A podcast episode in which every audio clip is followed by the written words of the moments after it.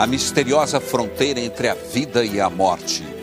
Com a palavra, brasileiros que tiveram paradas cardíacas ou respiratórias e um dia foram considerados mortos pela medicina. Eles voltaram e hoje nos contam o que viram do lado de lá. Um túnel colorido, uma luz sem igual. Esta rara travessia parece terminar quase sempre na mesma cena.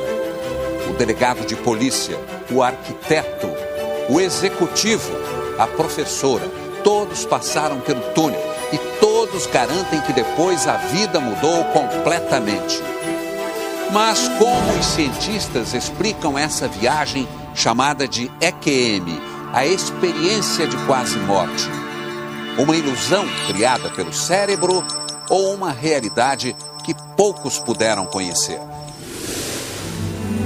Uma experiência extrema de quase morte muda a vida das pessoas para sempre e contagia até quem nunca passou por isso. É quase impossível ficar indiferente depois de ouvir o relato de quem visitou a fronteira entre a vida e a morte. É como se estivesse eu e você aqui. Foi assim que eu vi Jesus. Muito real. Foi bem real. O coração parado, o cérebro sem oxigênio. Na hora da morte, o corpo é como uma máquina desligada. Pelo menos é o que estamos acostumados a ver olhando de fora. Eu entrei num túnel e era um lugar maravilhoso, uma sensação de paz indescritível. Acho até que era o paraíso. Acho até que era, de tão bonito que é. Eu sinto essa luz, ela me acompanha até hoje. E aquele túnel né, me succionou e começaram a passar telas de toda a minha vida. A gente é muito maior do que, essa, do que o que cabe dentro de um corpo. E isso fica claro depois que você quase perde esse corpo. O tempo passou, mas não apagou nenhum detalhe da experiência de quase morte desta professora gaúcha. Que ela passou durante o parto da filha ainda é muito vivo. 32 anos atrás, como se fosse ontem. Eu me ergui, fiz um movimento para frente e eu saí do meu corpo Ficou a massa corpo deitada na maca e eu saí puxada por uma luz.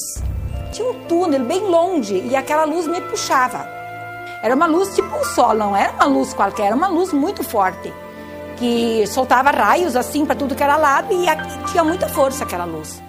Aí eu cheguei no fim do túnel e atrás do túnel, atrás da luz, aliás, tinha um espaço muito grande com um, um, uma luminosidade tão estranha, tão bonita, que não, não dá para explicar. Eu não consigo comparar com uma coisa bonita que, tivesse, que tem aqui na Terra, assim, hoje, para dizer como era bonito lá. E via o quê? Eu vi lá, não tinha ninguém infeliz, estava todo mundo meio andando, conversando, aparentemente conversando, eu não ouvia nada, né? Mas era como se fosse um lugar. Como é que eu vou explicar? Eu não vou dizer paraíso porque eu não sei, mas uma coisa assim, que paraíso pra gente é aquele lugar lindo, né? Que tu quer ficar para sempre. Era parecido com isso? Era, era parecidíssimo. Se não era. Acho até que era o paraíso. Acho até que era, de tão bonito que era. Lindo. E atrás daquela luz, então, que saiu aquela voz, né? Que disse que eu era para voltar, que não era a hora de eu, de eu vir, de eu ir aí. Porque eu tinha que voltar, que eu tinha filhos para criar. Ao mesmo tempo em que essa voz, quando essa voz parou de falar, essa, esse imã que me puxou me empurrou de volta. Me empurrou de volta. E do jeito que eu saí daquele corpo, da, da massa, corpo que ficou, eu voltei para dentro. Foi um parto de muito risco. Rita caiu da escada no oitavo mês de gravidez. O bebê precisava ser retirado com fórceps, mas a mãe não queria. A hemorragia se agravou tanto que ela chegou a morrer, como contou depois a enfermeira que fazia parte da equipe médica. Ela começou a contar isso para mim. Que eu tinha morrido, que eles acharam que eu tinha morrido, que eu fiquei sem pulso e que da, é, da, eles começaram a trabalhar em mim para ver se eu voltava de novo. E, ela, e aí eu comecei a, a viver, né, a, a ter reagir, vida de né? novo, a reagir. E aí que eu comecei a pensar, ah, então eu realmente fui, eu realmente morri. Quer dizer, semi-morri. Esteve lá, né? É, fui Esteve até lá, fui até lá. É muito bom morrer ser assim, é muito bom. Eu, ah, se for assim, olha, tranquilo. Até hoje, esse era um segredo, revelado agora não só para a família e os amigos de Santa Rosa, a cidade onde Rita mora no interior do Rio Grande do Sul. Mas aos 63 anos, ela acha que não precisa mais se preocupar com o que os outros vão pensar. Os detalhes eu não, não, não tinha Não conhecimento sabia. até hoje. Tá sabendo agora? É, Pela Muita- primeira vez? Não detalhadamente, sim. Muita coisa. Não, por que, por que que tu vai contar? Porque o, o que, que as pessoas iam pensar? Ninguém aqui ia acreditar em mim. Ou iam achar que eu estava delirando, que eu estava vagando, sei lá, ah, viajando na maionese. Tendo alucinações. É, alguma coisa nesse sentido, porque eh, há 30 anos atrás não se contava essas coisas. Mesmo porque as mães ensinavam a gente que esse tipo de coisa não se contava, né? Nem, nem para mãe eu não contei. E hoje, quando a senhora conta essa história, o que, que a senhora sente lá no seu coração? Olha, até eu fico emocionada, porque, poxa, finalmente alguém me ouviu, né? Finalmente alguém consegui contar. Porque se realmente eh, existe isso, que eu acredito firmemente que existe uma vida após a morte, depois do que eu vi, tenho certeza, não sei como é, mas deve ser muito bonito. Muito bonito é, porque isso eu consegui ver lá, né?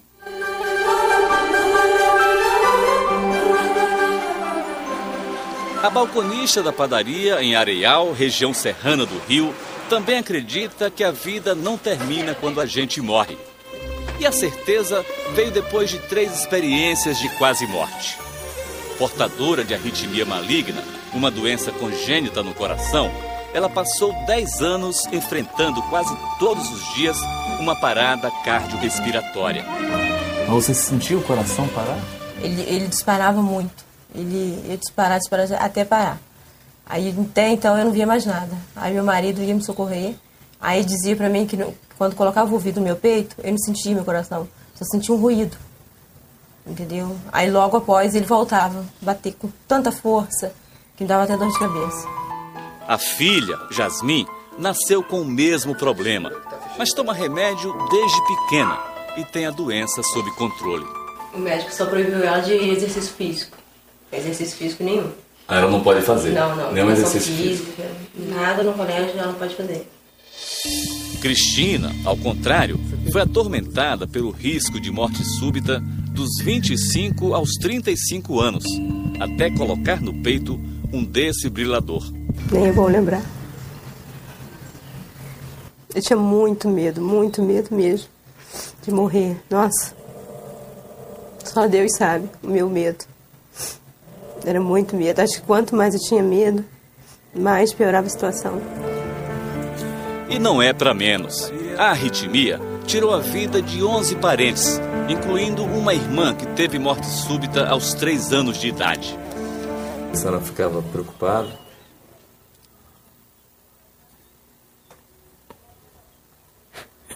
Eu já tinha perdido uma, eu não queria perder outra. E quando ela tinha uma parada, a senhora achava que ia perdê-la também? Chorei muito. Em dois momentos diferentes durante as crises, Cristina diz que esteve num lugar nada agradável. Uma EQM diferente do relato da maioria das pessoas que passam por isso. Eu vi sombras, é, vultos, pessoas, assim, um lugar sujo, entendeu? Como se fosse um filme de pesadelo. E foi uma experiência ruim, muito ruim mesmo. Uma sensação de morte. Quando você se lembra disso? Não gosto. Não, não gosto mesmo. Mas a vida mudou da noite para o dia, quando Cristina chegou aos 30 anos. Na cirurgia para colocar o desfibrilador, ela viu e sentiu a presença de alguém muito especial. Ele passou por detrás dos centro médicos. cirúrgico? Isso. Um homem de branco, de túnica, cabelos compridos. E ele não me disse nada, ele só sorriu, muito, não deu aquele sorriso todo, só O olhar dele me disse assim: não se preocupe, que eu estou aqui contigo. E esse homem, para você? Para mim, ele é Jesus, com toda certeza. Era Jesus. Por que, que você tem essa convicção? Aí foi uma paz muito grande que eu senti quando eu vi. Muito grande mesmo. Não dá nem para te descrever.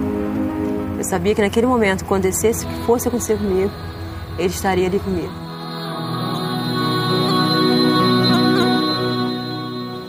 Encontros emocionantes fazem parte das experiências de quase morte, mas não aparecem em todos os relatos. O que está presente, na grande maioria das histórias, é a sensação de absoluto bem-estar. E ela é a mesma para quase todas as pessoas que vão até a fronteira entre a vida e a morte e voltam para contar como foi. Para Edival, a lembrança da conversa que teve com a mãe sempre acaba em choro. Ela estava morta havia três anos e ele, inconsciente, intoxicado com o gás do chuveiro. Eu entrei num túnel, né? É, um túnel é, maravilhoso. O piso era como se tivesse uma plantação de trigo verde e um odor daquela planta dama da noite. E eu fui caminhando em direção a, um, a uma névoa azul nesse túnel, né? E né, dessa névoa azul, do lado esquerdo, assim, é, parecia que tinha um grupo de pessoas que você não conseguia reconhecer. Minha mãe saiu desse grupo aí e veio ao meu encontro e começou a falar: Olha, você tem que ir embora, que aqui não é teu lugar, aqui não é teu lugar. Eu falei: Mãe, isso aqui é maravilhoso, pô. Eu vou ficar por aqui, eu não quero voltar, não quero voltar. E ela insistiu algumas vezes, é, calma. Até que uma hora ela, ela, tipo daquelas italiana braba, você volta que você tem um filho para criar, não é teu lugar aqui, você volta imediatamente eu estava relutante em, em, obedecer, mas ela foi tão incisiva que é, eu falei, bom, se eu não voltar eu apanho aqui, aí vai ficar ruim o negócio. Né? Enquanto isso, a mulher e os vizinhos tentavam de tudo para reanimar o corpo de Edival. Eles precisaram arrombar a porta para me tirar daqui de dentro e tudo, tudo isso que aconteceu eu, eu via como se tivesse de cima. É, como se eu tivesse, não existisse paredes aqui. Né? Eu via meu corpo caído no, no box. Eu vi a hora que o pessoal me tirou de dentro do box, me levou para a cama. Eu vi meu corpo, tem, é, que eles estavam tentando reanimação, em cima da cama. 28 anos depois, com o prazer de ter criado dois filhos, Edival agradece todos os dias por ter voltado, porque se dependesse só do bem-estar que sentiu no túnel. Se morrer for aquilo, é muito bom, sabe? Não, não tem porquê, você vai passar por um lugar muito legal. A sensação de paz que, que se tinha é, era maravilhosa. Eu não.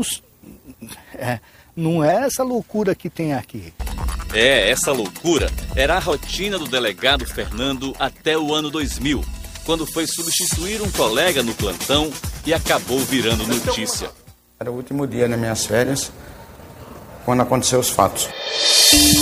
Houve um tiroteio e o delegado substituto foi atingido pelas costas.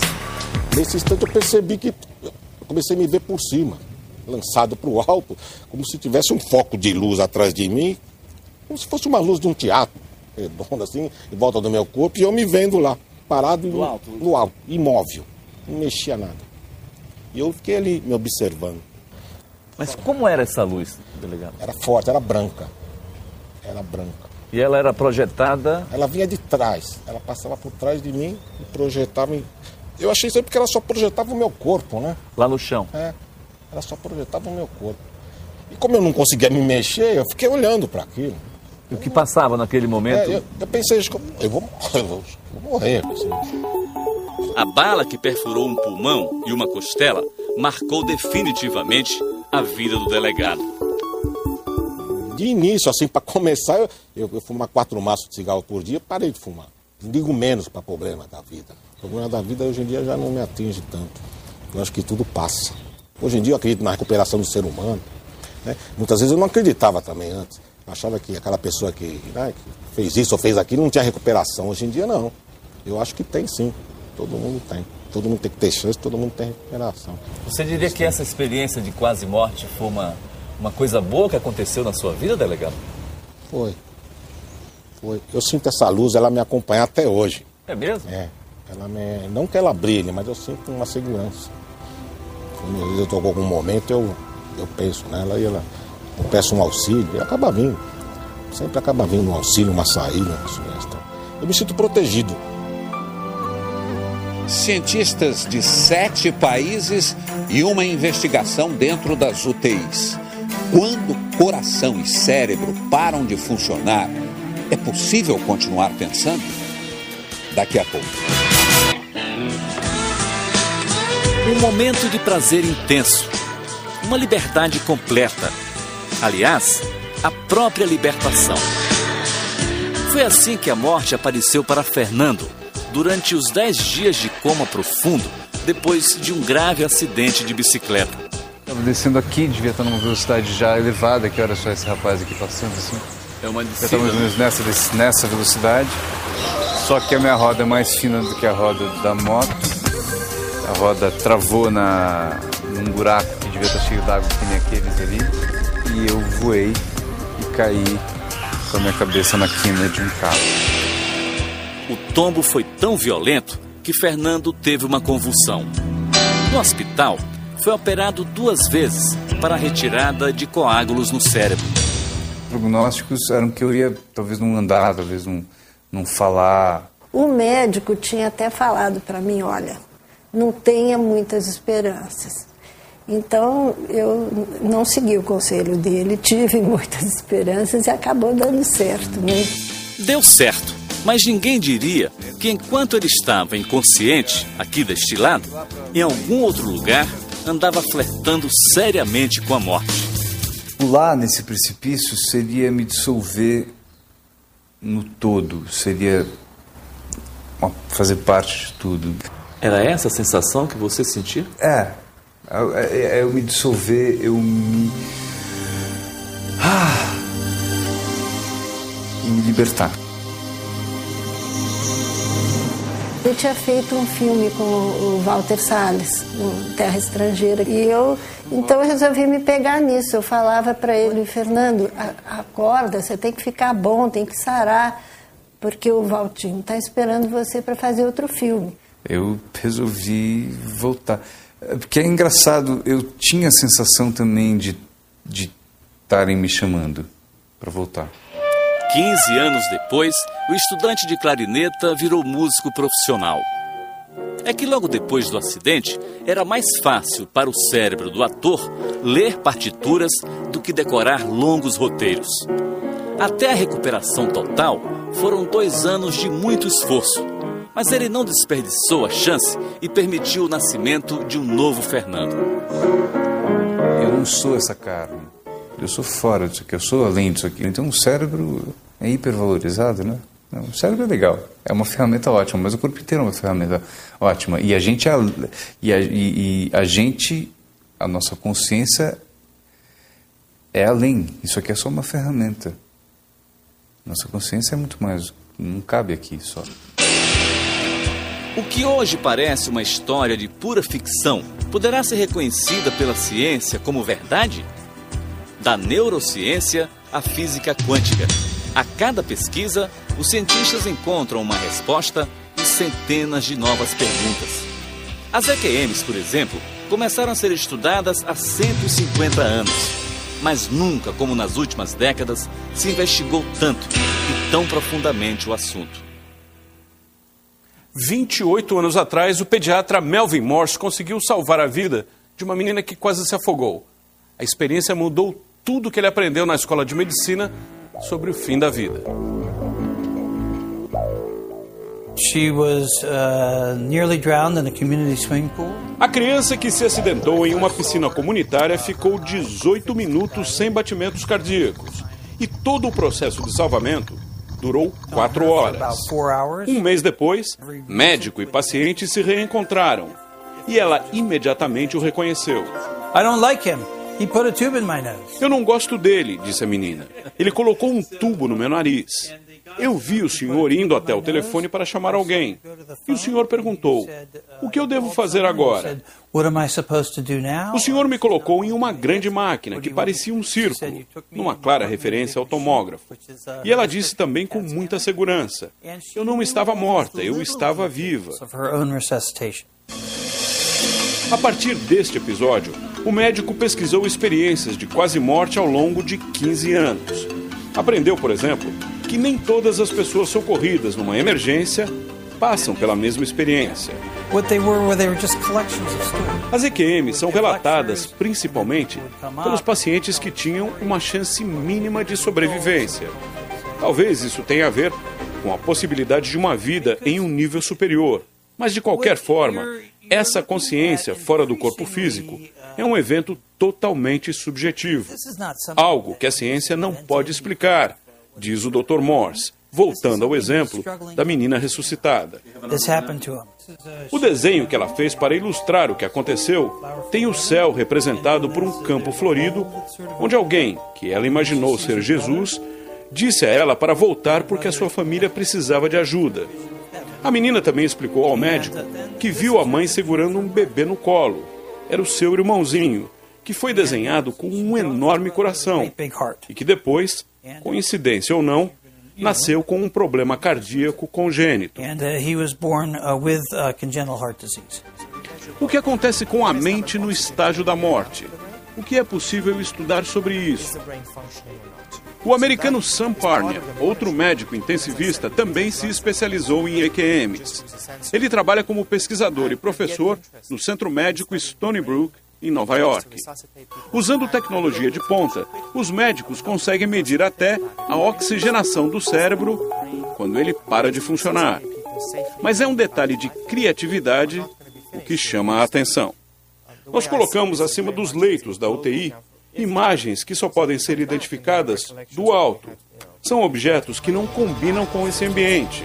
Não um desfibrilador, que seria óbvio aqui, mas algo como a gravura de um cachorro cor-de-rosa, por exemplo.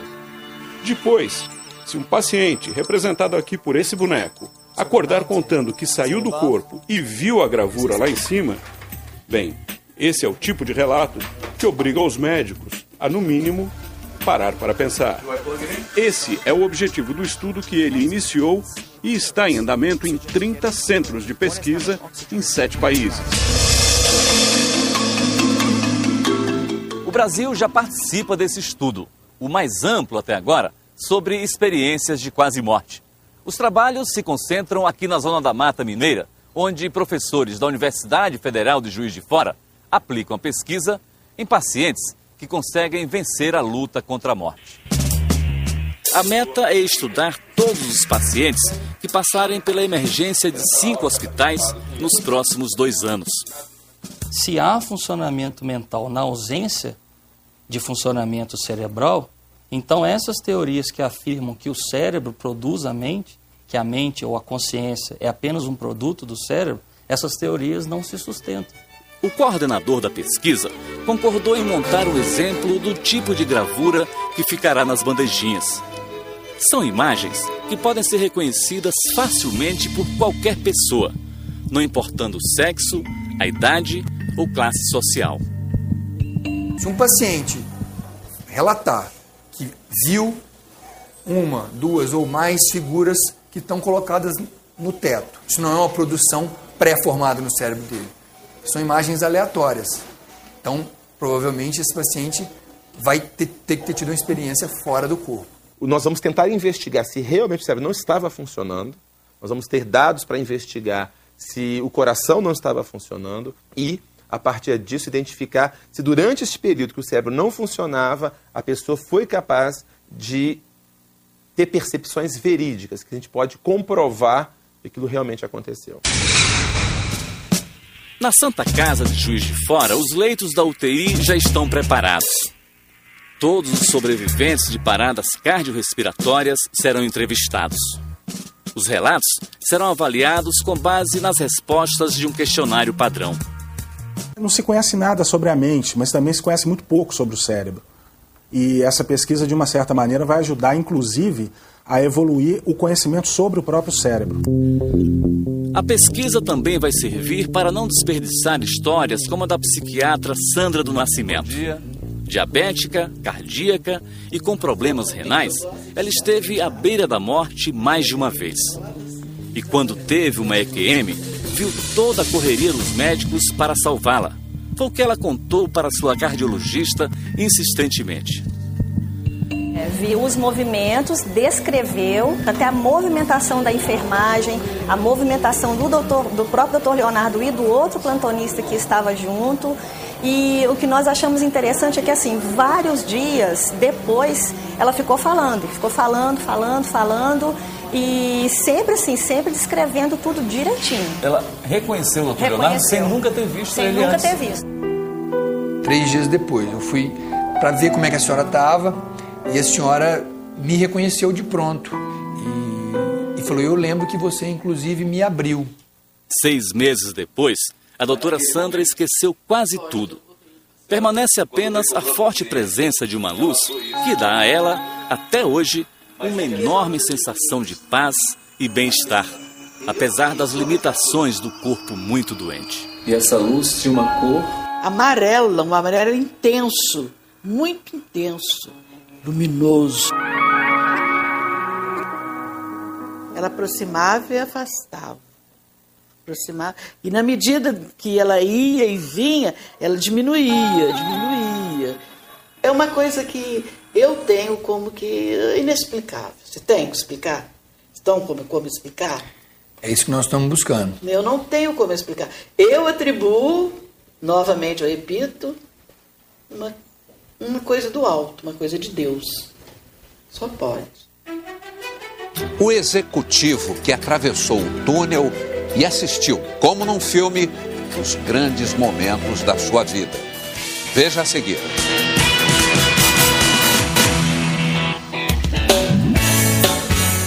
Professor é de matemática e estatística, mas vai sempre muito além dos números. Experiência ele tem. Mestre em ciências exatas, trabalhou como alto executivo em grandes empresas. Hoje, prefere apenas ensinar, e não só matemática. Então é muito importante a gente aprender a se encher hoje de realmente aprender, né, o que é o amor, aprender o que é amar, amar o que eu faço, né? Amar minha família, amar meus colegas. Os alunos nem piscam. Adoram ouvir a história deste professor que venceu na vida de virada. Botar essa turma para frente, né? Essa história começa há 15 anos com uma parada cardíaca. Naquela época, o professor trabalhava das 5 da manhã à meia-noite todos os dias.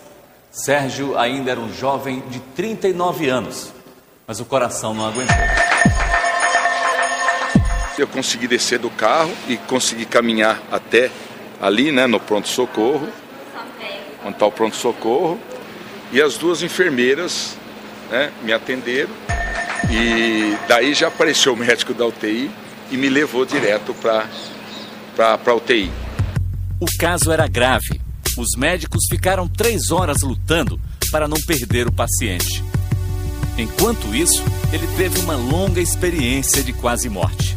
Eu vi o médico correndo para cima né, da cama, mas de repente o que eu observei era o meu corpo, como se eu tivesse debaixo da cama observando o meu corpo. Deitado no chão, embaixo da cama? É, como se eu estivesse observando o meu corpo deitado na cama. E mas nesse mesmo instante se abriu um buraco muito negro debaixo da cama e aquele túnel é como se fosse né, me succionou e no cair começaram a passar telas de toda a minha vida. né. Em cada tela passava um período, uma fase da minha vida e do meu lado uma figura, né, uma figura muito grande, muito alta, fina e a figura dizia: Olha a tela. né. E eu, cada momento que passava, ele dizia: Olha, acidente de carro, e eu te salvei. E aconteceu mesmo um acidente de carro? com Aconteceu conosco. né, é, um, fomos atropelados por um pneu de caminhão. Uma cena quando eu tinha algo em torno de oito anos, eu caí dentro de um rio, estava morrendo afogado. Na quarta vez que eu afundei, eu apareci na beirada do rio deitado. O filme dizia: Olha, eu te tirei de lá. Aí, de repente, o túnel era algo como se ele fizesse uma curva bem aberta. E quase chegando no fim do túnel, onde tinha uma luz muito vermelhada, muito amarelada, ele disse: Para. Nós paramos. Ele diz assim: Você apelou por, pelos seus dois filhos. E é devido aos seus dois filhos que você vai retornar. Realmente eles precisam de você. E ali, a partir daquele momento, tudo se reverteu. E eu voltei, e voltando, eu vi o meu corpo debaixo da cama novamente, o meu corpo deitado na cama, e a impressão é que sai né, de uma piscina com muito tempo de fôlego, né, e de repente você e eu senti que o corpo todo estremeceu e, por coincidência, estava passando a enfermeira ali, em frente à cama, e eu ouvi, doutor, doutor, doutor. Aí, de repente, ele me. Né, ele deu um abraço e ele gritava: vencemos a morte, vencemos a morte. E a última cena que eu me lembro dele, ele saindo da UTI, devia ter acabado o plantão dele, ele indo embora cantando. Depois, o médico avisou que naquele ritmo Sérgio não teria uma segunda chance. Os gêmeos ainda eram bebês o casal tinha vida inteira pela frente. Ele só precisava de coragem para encarar a mudança. Pare mesmo. Pare mesmo. A gente também trabalha, vamos unir nossas forças, né? E, e nós queremos é você conosco, né? A sua saúde.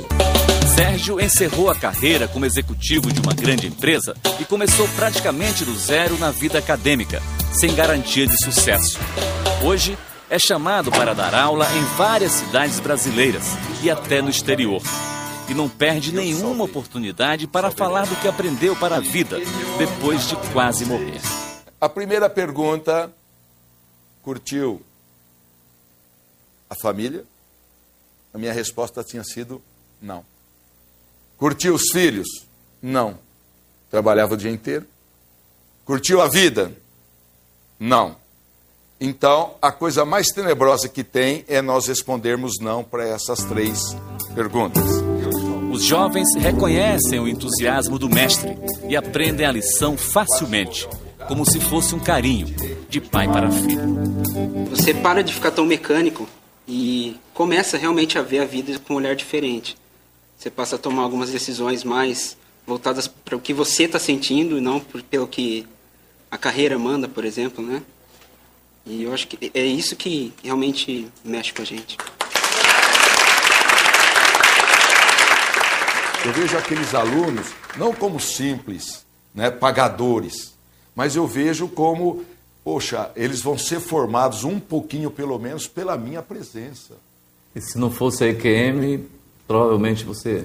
Provavelmente eu não teria a visão que eu teria hoje. Se fosse a EQM, talvez eu teria até tentado dobrar o meu período de trabalho, procurando ganhar mais, procurando agradar homens, né, em termos de cargo, em termos de funcionário, e não teria esse sentido da vida, dessa plenitude que é poder né, ver o crescimento dos filhos, poder dizer que, poxa vida, né, olha, cresceram e eu vi eles crescendo. Sonhos premonitórios acontecem? A gaúcha que viu e conversou com o irmão que acabava de morrer num acidente. Daqui a pouco.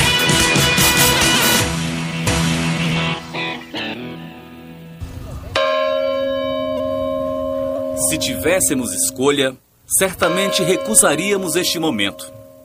Ninguém quer se despedir da vida, nem dos amigos, quanto mais da família. E o que dizer quando a morte chega para 29 pessoas ao mesmo tempo, todas amigos e parentes. Foi a tragédia que, em março deste ano, marcou para sempre uma pequena comunidade de 300 habitantes no interior do Rio Grande do Sul. O ônibus de excursão levava 47 pessoas de linha salto para disputar um campeonato de bolão no Paraná. Mas a viagem acabou no meio do caminho, em Santa Catarina, com um acidente violento. Um caminhão de madeira capotou, esparramando a carga nas duas pistas, e o ônibus não teve como desviar. Eu quebrei o braço, uh, foi tirado o baço e cinco costelas. E o meu pulmão afetou bastante. Você perdeu muita gente da sua família, né? Seu pai, quem mais? Irmão, uma cunhada e mais três tios. Entre os mortos estava um dos irmãos de Dirce, o Moacir. Ela ainda não sabia do acidente quando acordou de madrugada, mas viu e ouviu dentro do quarto o que nunca mais vai esquecer. Aquela hora eu estava ali, bem pensativa. E de repente, quando eu vejo assim, abro os olhos, ele está parado na minha frente. Parado aqui? Exatamente aqui. Nesse lugar. Como se fosse de carne e osso? É, exatamente. Normal. Ele aqui, o nosso amigo aqui. E ele dizia: Essa é a pessoa que eu trouxe é, para nos ajudar. Dirce nem teve tempo de reagir.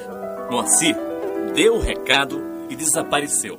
Ele dizia: Tudo que tu precisa, tu pergunta para ele. Esse cara é o cara que eu confio.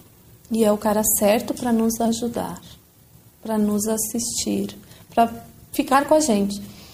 Eu não entendi nada. Dirce dormiu mais um pouco e, quando acordou às seis da manhã para estudar, mal teve tempo de escovar os dentes. No telefone, a cunhada começava a dar a triste notícia. Ela disse: o ônibus virou, tô te ligando para te avisar. É, tem muita gente muito mal, muitos feridos, é, inclusive é, muitas mortes. E eu disse: meu Deus, e a minha mãe? Quando era seis e meia da manhã, eu fui então para buscar minha mãe. Quando eu abri essa porta para sair, eu tocou o telefone, o meu celular. Eu olhei, era o Alceu. Era o Alceu? O cara que ele me apresentou no sonho. Alceu, um amigo de infância, não estava na excursão porque acompanhava a mulher em outro compromisso. E foi ele mesmo o comandante do mutirão que organizou o funeral coletivo. Transportou os mortos, transferiu de hospital os feridos e consolou as famílias nas primeiras 48 horas. Justamente o Alceu, que vivia há um ano de luto pela morte de um filho e da nora, e que naquele dia perderia mais sete parentes. Eu só rezava e pedia ajuda para não desmoronar, não precisar chorar na frente das pessoas. Mas tentamos e conseguimos fazer, acho que o que nós poderíamos ter feito para uh, colocar todos esses seres, esses amigos, na sua última morada. Aline, que estava no ônibus e sobreviveu à tragédia, também sonhou com Moacir. Mas desta vez, ele não falou nada. O meu sonho, a gente tinha sofrido um acidente, só que ele estava ileso. Tava eu e o Fernando, então, num lugar que eu não conheço, não sei onde é, estava parado. E lá adiante... Fernando, seu marido. Isso. E lá adiante chegou o Moacir. Ileso, intacto, como se nada tivesse acontecido. E daí ainda quando eu acordei, eu comentei, né? Eu disse, bah, por que, que o meu sonho não pode ser realidade? Porque ele era uma pessoa fantástica, né? Moacir nasceu aqui em Linha Salto e dedicou grande parte da vida ao trabalho social com a comunidade. Um dos últimos sonhos dele foi inaugurar a ampliação do clube recreativo. E ele insistiu nessa inauguração, duas semanas antes do acidente. Ele tinha assim uma vontade muito grande de fazer uma pré-inauguração. Sempre dizia assim: ó, vamos fazer depois que tiver tudo, vamos fazer uma inauguração mesmo, né, de tudo. Mas por enquanto vamos fazer isso, né? E Ele insistiu em, insistiu em fazer. inaugurar só a pista de, de bolão. de bolão. Essa é realmente uma daquelas histórias com muitas coincidências, que na verdade começa cinco dias antes, com um pesadelo. Pois é, esse sonho, eu vi esse sonho, esse pesadelo, o ônibus todo arrebentado, vários corpo, corpos estraçalhados, né? E uma carreta virada. Você viu isso no sonho? Vi isso no sonho. E você não avisou é, antes por quê? Eu não tive coragem de falar para ninguém. Teria o nosso cérebro capacidade de prever o futuro? Ainda não dá para saber se o que aconteceu com Aristeu foi apenas sonho ou uma forte premonição. Hoje, a saudade dos mortos em linha salto é aliviada com uma esperança. de que a vida continua em algum lugar. Imaginação, delírio ou experiência real? Como os cientistas explicam tantos relatos semelhantes? Veja a seguir.